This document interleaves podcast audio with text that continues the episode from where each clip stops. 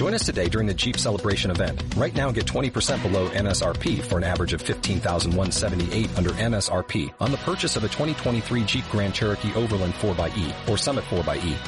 Not compatible with lease offers or with any other consumer incentive offers. 15,178 average based on 20% below average MSRP from all 2023 Grand Cherokee Overland 4xE and Summit 4xE models in dealer stock. Residency restrictions apply. Take retail delivery from dealer stock by 4-1. Jeep is a registered trademark.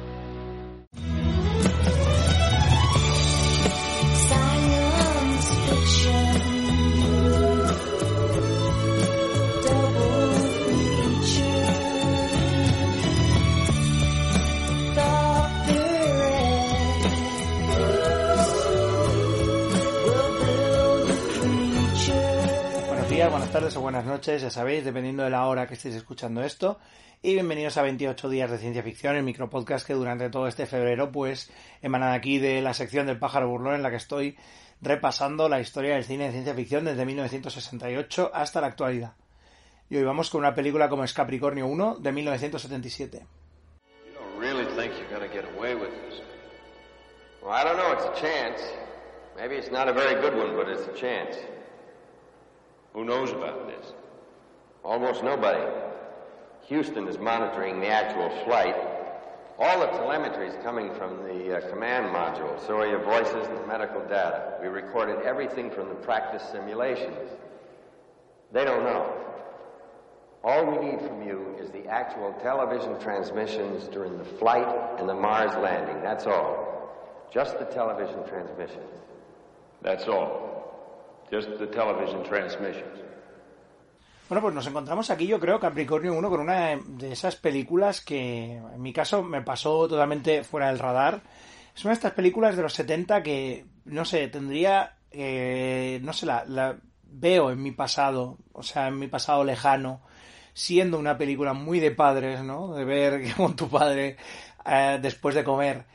Pero al mismo tiempo, pues es una película pues que no, que como ya digo, no, no perteneció a mi pasado hasta hace, ya unos años, cuando hicimos un especial en, la, en nuestra antigua página de Pájaro Burlón sobre eh, ciencia ficción de los 70 y Dani Morell pues sacó a colación esta película en su texto.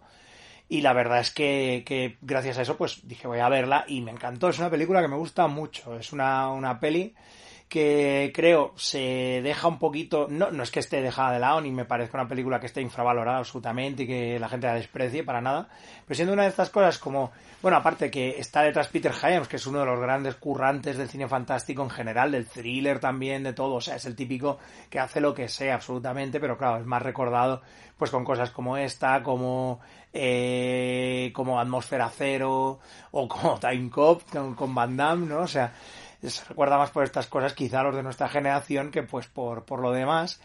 Decir que, que bueno, que es una idea que, el propio Hyams eh, estuvo, estuvo ahí mm, barruntando pues después de haber, haber participado en el en todo lo que fue el tema mm, del, del broadcast, del audiovisual, de todo lo que fue eh, el tema de la, de la misión de la misión a la luna a finales de los 60 la primera misión bueno la misión de alunizaje básicamente y, y claro, pues está todo este mundo detrás, ¿no? Todo este rollo del, de la conspiración, esta de se fue realmente a la luna, se filmó porque, porque se pensaba que no se podía hacer y qué pasó Kubrick, las cámaras de Kubrick le pagaron, qué pasó luego, el jersey de Daniel en el resplandor, bueno, todo este mm, mamotreto, todo este esta bola gigante de, de movidas conspiranoicas, pues obviamente ya empieza a rodar durante primeros de los 70. De hecho, Hyams ya tenía por ahí el guion en el 72 hecho, pero no, digamos que no, mm, la cosa no prosperaba, era un tema que quizá no, no fuera muy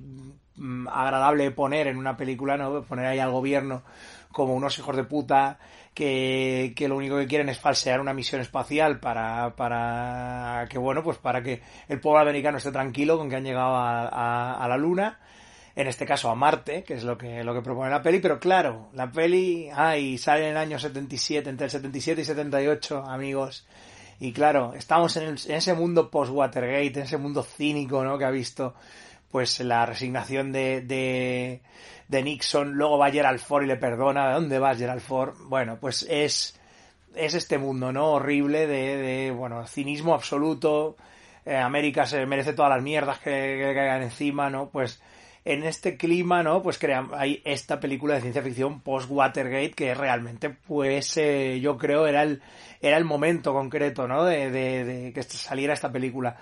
Y bueno, pues la verdad es que es una película que está muy bien, muy bien acabada, es una peli muy interesante, con unos diálogos muy guays, yo creo que James está, está bastante bien en, en este guion, los diálogos de los personajes son, eh, no sé, tienen mucho carisma en general, todo, todo- se presenta muy bien toda la situación. Bueno, nos encontramos con, en este caso, pues tres, eh, tres astronautas que van a viajar pues a la, a la, a la primera misión tripulada a Marte, ¿no? Que son, pues eso, Charles Brubaker, Charles Brubaker interpretado por James Brolin, aquí pues James Brolin, ¿no? De Action, de Action Man, ¿no? Y luego Peter Willis, que es Sam Watterson, que obviamente es el gracioso, como siendo Sam Watterson, pues, ¿qué va a ser, no? Y luego John Walker, que es OJ Simpson, que es el majete, ahora ya no tan majete, porque claro, OJ, ¿no? En fin. Entonces, pues estos tres eh, chicarrones se van al espacio, se van a Marte. Y bueno, pues en el lanzamiento ya vemos que las cosas pues no, no están muy bien a nivel político. O sea, va el vicepresidente en vez del presidente. Eh, todo es como de una dejadez absoluta. O sea, la gente está ahí simplemente para las. para. para eh, estar con el. con el paripé. Tenemos al personaje de David Halston, este político que lo único que quiere es saber si, ¿no? El, el gran Leoski, aquí está el gran Leoski mirando a ver si va a conseguir eh, los gemelos conmemorativos gemelos conmemorativos del lanzamiento, nada más ni nada menos, ¿no? O sea, no quiere nada más de este lanzamiento, solo sus gemelos y ya está, ¿no? Entonces, pues cuando estos tres tipos van a entrar, entrar en la nave espacial y parece que ya se van a ir hacia, hacia Marte, se va a retransmitir todo, muy bien todo, etcétera, van a estar meses y meses y meses en el espacio, pues nos encontramos con que aparece un técnico y les dice, oiga, salgan, que, que ha habido un, error y tenemos que, y tenemos que arreglarlo. Se los llevan con una furgoneta hasta el quinto coño y ahí se encuentran con eh, James Calloway, que es el doctor que lleva la, la- que lleva todo el, tema, que es obviamente pues Hal Holbrook, que como mola que el malo o el tío dudoso siempre sea, fuera Hal Holbrook, ¿no? Con esas con esa pinta, ¿no? De, de, de cabroncete que tenía. Y, y bueno, pues eh, James les dice, a ver, mmm, mirad cómo está el tema. Eh, nosotros hemos planteado esta misión, parecía que la cosa iba a ir bien, pero los, sistemas de soporte vital que nos ha enviado eran una puñetera mierda, mm, fallan más que una escopeta de feria, y si los hubierais usado hubierais palmado. Y yo no me puedo permitir que el gobierno de los Estados Unidos nos quite la financiación si esta, si esta misión sale mal. Por lo tanto, os venís aquí al lado, que tengo un estudio, y vamos a rodar todo, todo lo de, cuando lleguéis a Marte lo vamos a rodar en un plató, todo de puta madre, todo muy bonito y demás. Entonces, claro, los tres astronautas se quedan como, hostia, ¿y ahora qué, no? Y claro, pues al principio acceden, pero claro, luego vemos, sobre todo cuando ya va avanzando las cosas y algún un técnico de, de la central, digamos, de donde están las transmisiones, empieza a ver que las señales no llegan correctamente, que parece que las señales lleguen de, un sitio donde pueda estar más cercano, obviamente, que, en el puto espacio. Claro, el técnico se lo dice a un amigo suyo, a, Robert Caulfield, que no es otro que Elliot Gould. Elliot Gould, que era el sex symbol judío, que es una cosa que se me escapa absolutamente, ¿no? O sea, es, es este señor progre, ¿no?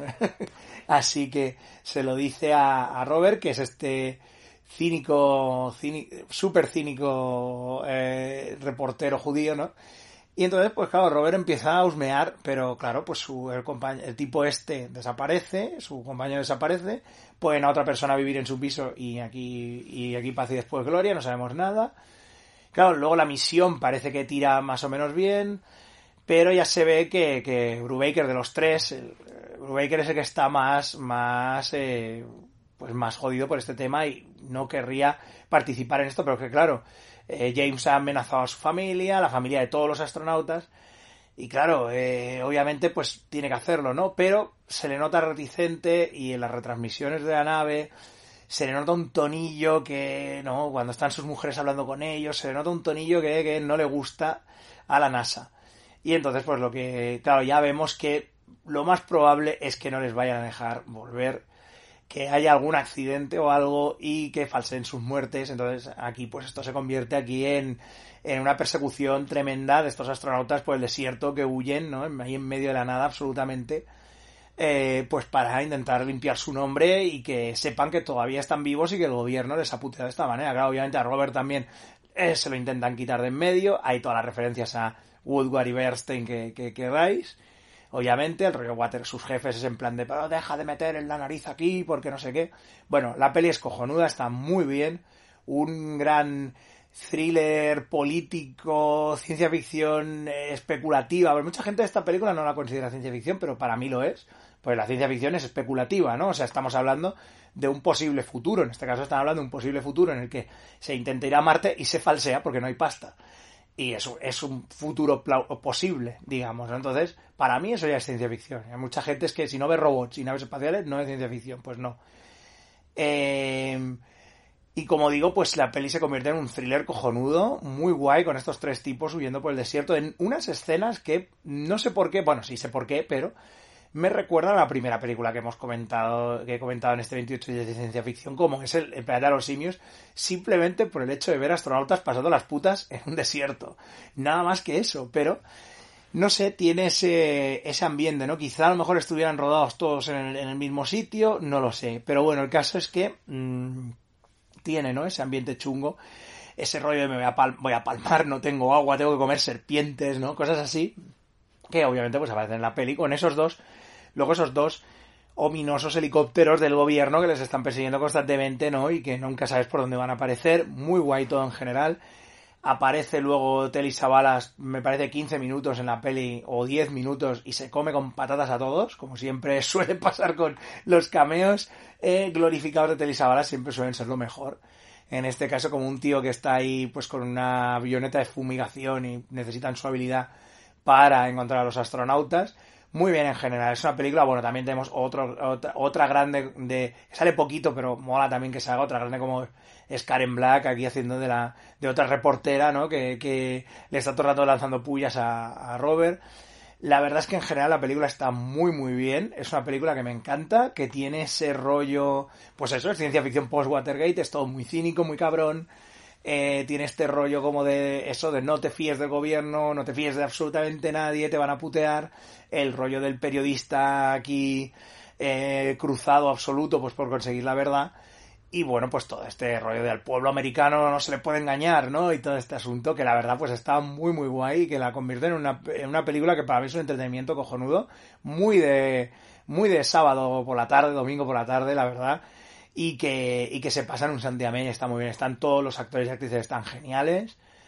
Y por lo general es una es un es uno de esos thrillers eh, que, que mola mucho verlos y que pues que, que tiene ese acabado y esa manera de hacer y esa manera de pensar que es que solo se podría hacer obviamente pues en el thriller de los 70 así que nada nos vemos mañana con la próxima reseña